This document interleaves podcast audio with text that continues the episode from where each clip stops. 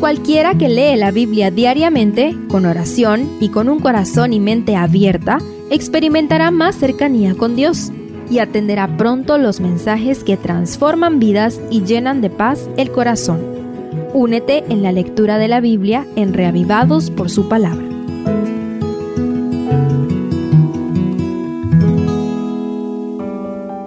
Salmo 1 Bienvenido, bienvenida al maravilloso libro de los Salmos, una colección de poesías hebreas que llevó más de mil años construir y fue prácticamente el himnario del pueblo de Dios. Estudiemos el primero. 1. Dicha del justo. Paradójicamente respecto al dilema que encontramos en el libro de Job, recientemente, el primer salmo inicia con una bienaventuranza.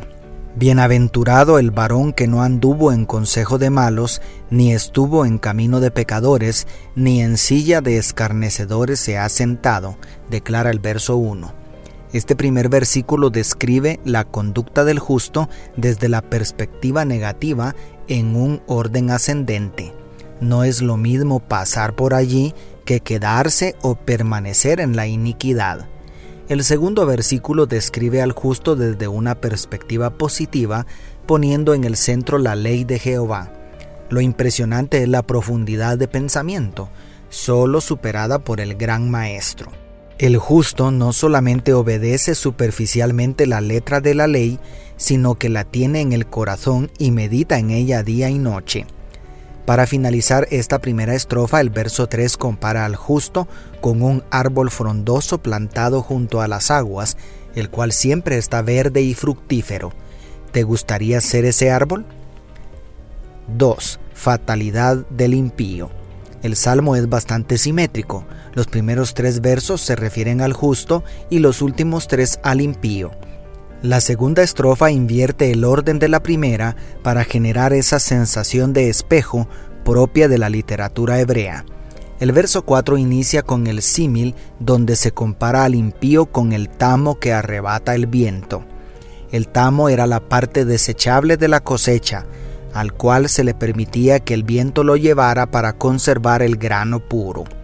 Seguidamente, los últimos dos versículos hablan del fatal final de los impíos. Se habla de su fracaso en el juicio de Dios y que finalmente recibirán como salario de su pecado la muerte eterna.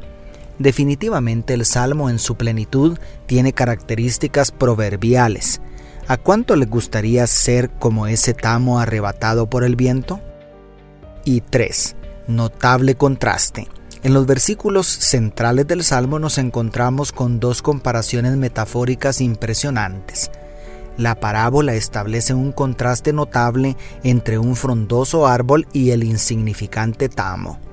A simple vista parece que un árbol carece de libertad porque está atado al suelo por sus raíces y no puede moverse, pero su éxito radica en la capacidad de dar frutos mientras el tamo a primera vista parece algo tan libre, pero irónicamente es esclavo del viento que lo arrastra hacia donde él no quiere. Así es también la vida del hombre.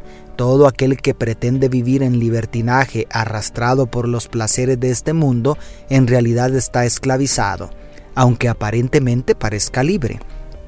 En notable contraste, aquel que hace de la ley de Jehová su delicia y vive firmemente establecido sobre los principios del reino de Dios, aunque a los ojos del mundo carezca de libertad, en realidad goza de la libertad verdadera, donde puede glorificar a Dios con el esplendor de una vida frondosa y fructífera.